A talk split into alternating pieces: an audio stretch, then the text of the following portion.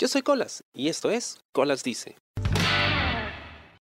Uno de esos días en los que pues se te antoja perder el tiempo un rato en internet, me topé con un artículo bastante interesante acerca del el libro publicado por la periodista Marie Leconte y lo pronuncio así como si fuera francés porque si lo dijese más españolizado, María Leconte.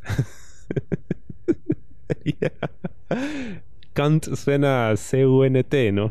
Los que saben inglés entenderán que creo que no le hace mucho favor a María si la llamo así. María o Marie Leconte. bueno, anyway. Esta periodista ha escrito un libro muy interesante que se llama Escape, How a Generation Shaped, Destroyed and Survived the Internet. Que es básicamente escape o escape como una generación dio forma, destruyó y sobrevivió al Internet. Y habla acerca de cómo es ser o haber sido parte de la primera generación que se crió con Internet. El tagline de esta entrevista que le hacen en el diario El País es, tengo 30 años de edad y extraño el viejo Internet. Ahora la gente hermosa o the beautiful people ¿no? está a cargo como suele ser en todas partes. Porque sí, al final de cuentas, la gente bonita siempre ha estado empoderada, ¿no? Y siempre ha tenido el control de todo, o han tenido más ventajas que nosotros los mortales, ¿no? Los peasants. Y en este libro, pues hay seis puntos muy interesantes, muy interesantes, que me recordaron a mi propia experiencia con el Internet. Yo descubro, empiezo a usar Internet por ahí por el año 2002. Si mal no recuerdo, yo estaba entonces en tercero de secundaria y el Internet em, todavía era algo raro. Aparecían ya algunas cabinas cerca de la casa, pero yo no entendía muy bien de qué iba la cosa. Ya, por ejemplo, veía en la televisión por cable que eh, pues, se promocionaban páginas web, ¿no? Entra a ntvla.com, ¿no? Donde puedes encontrar lo último de la música, o wwe.com, ¿no? Donde puedes seguir las noticias de la lucha y demás. Entonces, como una fuente de información acerca de las cosas que a mí me gustaban, pues las posibilidades se veían fascinantes, ¿no? Pero no fue sino hasta después que descubrí la magnitud de lo que esto significaba. Y precisamente Marie habla acerca de eso. Como primer punto, ella siente nostalgia por las comunidades geek. Y esa referencia que cuando empieza el Internet, este se convierte en refugio de las personas que eran socially awkward, que les costaba relacionarse con otras. Y de repente en Internet, ¿no? sin tener la proximidad del otro, eh, digamos, al hacerlo más impersonal, era más fácil para ellos poder interactuar con otras personas, ¿no? Y es más, encontrabas personas que tenían los mismos hobbies raros que nadie más. Por ejemplo, em, en internet yo podía encontrar gente que estaba súper metida con, con Yu-Gi-Oh! o con la lucha libre, ¿no? Y veía a veces en las em, message boards, donde dejaban los mensajes para los administradores de la página, comentarios de gente de muchos países y yo como que, man, ya toda esta gente le gusta lo mismo que yo. Pero cuando iba al colegio, nadie estaba interesado en eso y todo el mundo veía solo fútbol. Entonces, sí, yo siempre sentí ese ostracismo desde niño e incluso hasta ahora. Es cierto, ya de adulto he podido conectarme con más personas a las que les gustan las mismas cosas que yo. O esas cosas que me usaban ya no son tan extrañas, ¿no? Ya no son tan, tan geek, entre comillas, ¿no? son más de dominio público. Pero ella habla precisamente acerca de eso, ¿no? de cómo ese era un espacio de encuentro para la gente que no se encontraba con nadie más.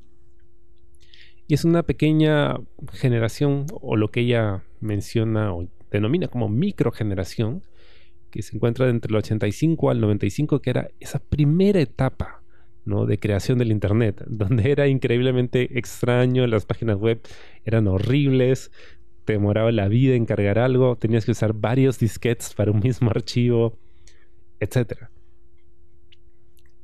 Yo me pregunto cómo habrá sido, ¿no? Para mí en su momento, claro, era una novedad, pero fue con el tiempo recién que logré entender la magnitud de lo que era y ahora pues está en todas partes. Pero imagínate en esa época, ¿no? Cuando recién empezó. Así como imagínate cómo habrían sido las cosas cuando recién se inventa la televisión, o el cine, o la fotografía, ¿no? Lo revolucionario y radical que, debe haber sido en ese momento para las personas comunes ver algo así. Sin embargo, pues ahora todo el mundo está en Internet. literalmente todo el mundo está en Internet. Es lo mismo que el barrio. E, es más, ahora siento que los espacios reales, reales, como que son más hasta cierto punto auténticos que en Internet. Porque en Internet todos están ahí y, todos muestran generalmente su peor cara, pero en los espacios reales como que se mantiene algo de civilidad. que es lo contrario. En Internet bueno, en Internet siempre, siempre ha habido gente que ha querido trolear y siempre ha habido gente que ha querido discutir y todo eso, ¿no? Pero aún así, la impersonalidad del tema creo que lo hacía sentirse más seguro. Ahora ya no, como todo está vinculado al mundo real desde Internet, pues ya no, no puedes decir algo en Internet y luego apagar tu compo y te olvidas, ¿no? Hay gente que estoy seguro te lo va a recordar en el mundo real. Un segundo punto que ya menciona es esta microgeneración que mencionaba de la gente que aparece justo en el momento en el que esto se estaba gestando, ¿no? Y cómo va tomando forma. Yo me considero realmente afortunado porque yo he tenido la oportunidad de aparecer justo en el momento en el que hemos hecho la transición vertiginosa entre el analógico y el digital. Como yo soy el del 89, cuando yo nací, o sea, yo, yo he visto las cámaras con rollo, las cámaras instantáneas, las Polaroid, luego las primeras cámaras digitales. Es más, hoy ya tengo por ahí una foto de una cámara que creo que tenía un megapíxel, que en ese momento era wow. y, cuando la pongo en mi pantalla se ve un cuadrito chiquitito que tengo que ver con una lupa porque si no, no lo distingo. Al punto de ver, por ejemplo, cámaras digitales que ahora tienen, no sé, 64, 128 megapíxeles, una resolución imposible que en realidad nadie necesita para fotografiar su desayuno. Lo mismo pasa con el internet, ¿no? O sea, yo, yo he pasado de cómo conseguíamos las cosas, ¿no? Revistas, VHS, DVDs, y de repente, oh, en internet también encuentras todo esto, ¿no? De repente lo encuentras por partes, en una pésima calidad, y de repente está todo, literalmente todo. Encuentras cosas que ni siquiera te imaginabas que volverías a ver en tu vida. Y todo eso en un periodo de tiempo muy, muy corto. O sea, estamos hablando de menos de 10 años. Yo hice todos esos cambios, ¿no? Y para mí eran como que, pues, no sé, algo, algo común, algo mundano. Pero ahora, en retrospectiva, digo, wow, en serio, tuve bastante suerte, ¿no? Porque he visto todo eso en muy poco tiempo. Y justo en el periodo en el que yo empezaba a conocer el mundo, ¿no? y eso lo hace creo que aún más fascinante porque de pronto se abren las puertas de todo para ti. Y, estoy como que entre esas dos generaciones, ¿no? Entre la que creció netamente analógica y la que ha crecido netamente digital, ¿no? Y puedes ver los contrastes y es, es chévere eso. Su tercer punto es... el porno más raro tenía trucha congelada. y habla acerca de un reto que tenía con sus amigos de vamos a, buscar en internet cuál es el porno más raro que podemos encontrar. Y han encontrado cosas con truchas congeladas, con cabezas de carneros muertos, cosas así, cosas raras, ¿no? Porque eso era lo fascinante, creo, de esa primera etapa del Internet. Encontrabas cosas raras que no sabías que existían, ¿no? Ahora ya uno se entera de todo, porque precisamente el Internet y la inmediatez de las cosas. Pero antes era muy extraño darte cuenta que, que el mundo era así de raro. Y el Internet era el refugio pues, de, todas estas rarezas. Em, ya quizá en algún momento contaré cuál fue el porno más raro que he encontrado. es más, creo que lo conté en otro podcast, en el podcaster desnudo. Pero sí, es extraño. Ahora si tú intentas buscar el porno más raro, Dios, o sea, las cosas que puedes encontrar, ¿no? Ya son, primero, mucho más perturbadoras y segundo, que hay un, un tsunami de contenido. O sea, el porno, las cantidades de porno que hay en Internet son son inconmensurables. Es más, con el tema de la pandemia, o sea, la cantidad de porno se disparó porque de pronto todo el mundo empezó a hacer porno, ¿no? Incluso yo. Entonces, em, sí, satura. satura y ya no es divertido.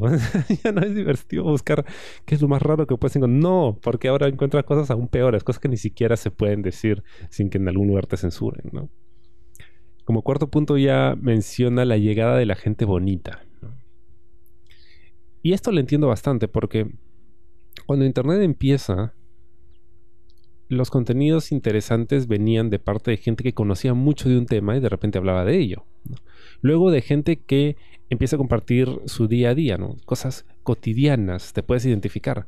Pero ahora el gran caudal de contenido y sobre todo el que más se te empuja a consumir a través de algoritmos y publicidad y demás es el de esta gente imposiblemente bonita, con vidas perfectas, entre comillas todo, que consumen tal o cual producto, ¿no? Y te muestran su vida hedonista, donde todo es placer y diversión, ¿no? Y miren lo que me compré, y miren lo que hago, y miren lo que esto y lo que otro, ¿no? O sea, mírenme, mírenme. Y de verdad es extenuante, ¿no? Yo no, no, no sigo ese tipo de contenidos, no sigo ese tipo de gente. He generado mi propia burbuja de contenidos, ¿no? De donde no salgo porque de verdad es, es muy tóxico, ¿no?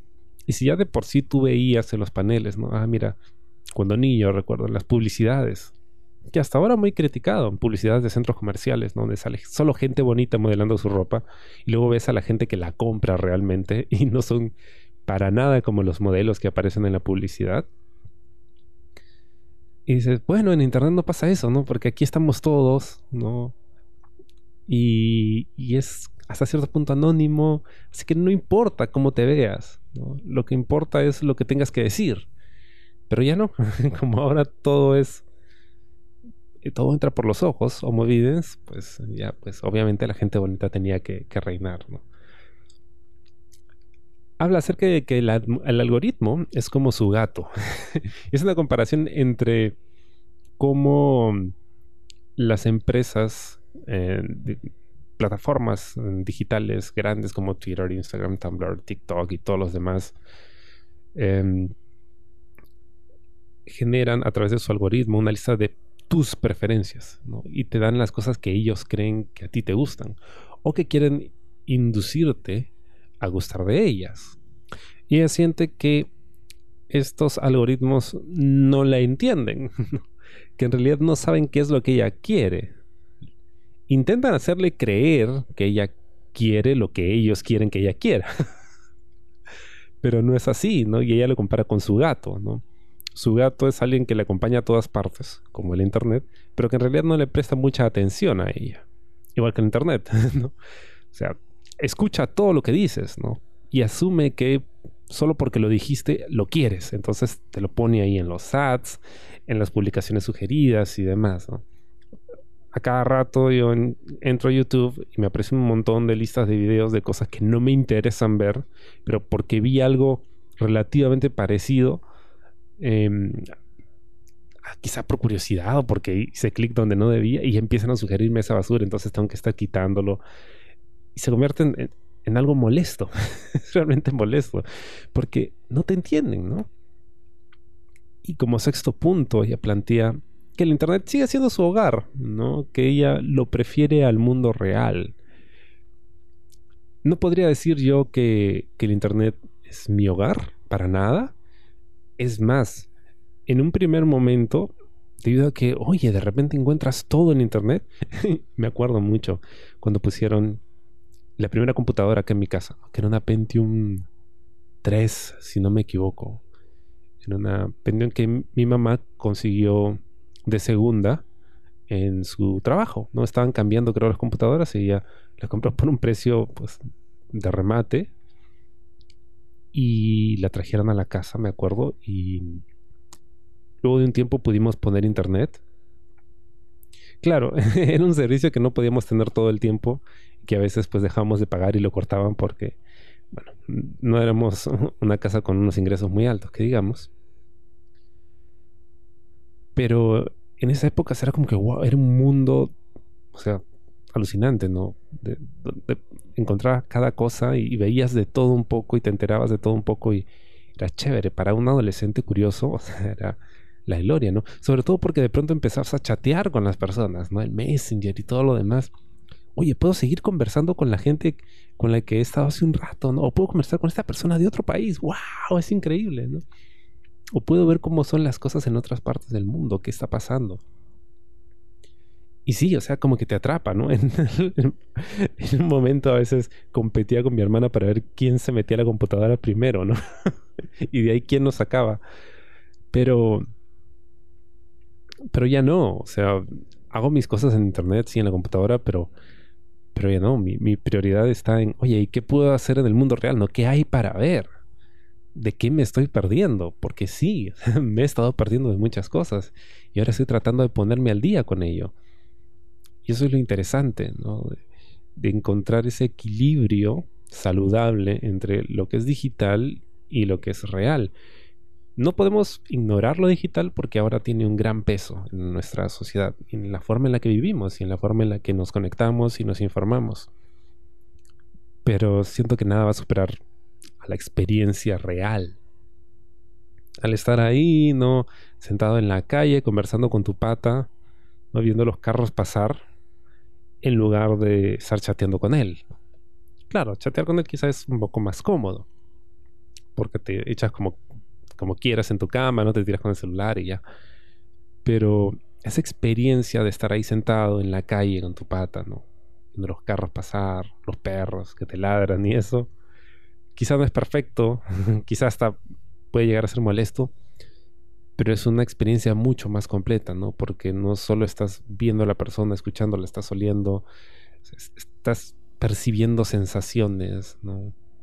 Y te pierdes en ese tiempo, en ese momento. O sea, estás ahí, ensimismado en ello. Internet te distraes con una y otra cosa, no todo para mí, todo para mí. Por eso prefiero que el, que el mundo real sea mi, mi casa, ¿no? Y a esto yo añadiría un, tema más, ¿eh? que creo que no lo menciona. Bueno, no he leído el libro. Estoy hablando basado en este artículo muy interesante que desmenuza el libro y le hace una entrevista a la autora. Pero yo no perdería y trato nunca perder de vista el que el Internet no es real. no es un lugar real, ¿no? Y, y que todo es todo es em, magnificado por Internet. Además de la cantidad enorme de información falsa, esta, falsa percepción de que en Internet son todos, ¿no? Y el hecho de que todos tengamos hasta cierto punto cierta presencia en Internet, de que la opinión de unos cuantos es la opinión de todos, El trending topic de Twitter son un grupo de personas que están chateando al mismo tiempo utilizando el mismo hashtag. Espera, dije chateando. no, porque están tuiteando eso. Sí, a, eso me refería. Lo siento, es que tampoco estoy, o sea, tampoco uso tanto esos términos. Están tuiteando al mismo tiempo con un hashtag en particular y de repente eso genera que el algoritmo lo traduzca en un trending topic, ¿no? Y las personas mediáticas. Mediáticas, no solo medios de comunicación, la gente también. Digamos, políticos, artistas, gente relevante, entre comillas. Dicen, ¡ajá! Miren, todo el país, todo el mundo está hablando de ello. No, son cuatro gatos que están usando el mismo hashtag, ¿no? Pero lo peor es que la gente lo cree. La gente cree que de verdad son todos ellos. Y y no, yo sigo creyendo que Twitter no es un lugar real. Facebook no es un lugar real. Puede tener lamentablemente, y no lamentable porque se usa más para el mal que para el bien, puede tener consecuencias en el mundo real. Pero trato de no perderlo de vista. yo apago mi compu y ya está. o sea, lo que me debe importar es lo que puedo tocar, lo que puedo ver. Eso es lo más importante. Aunque sí, muchas veces, igual que, Marie le conté, también extraño el internet de antes. Espero te haya gustado el programa esta semana y conmigo hasta la próxima. Yo soy Colas y esto fue Colas Dice. Chao. ¿Te gustó el programa? Sí. Suscríbete y comparte.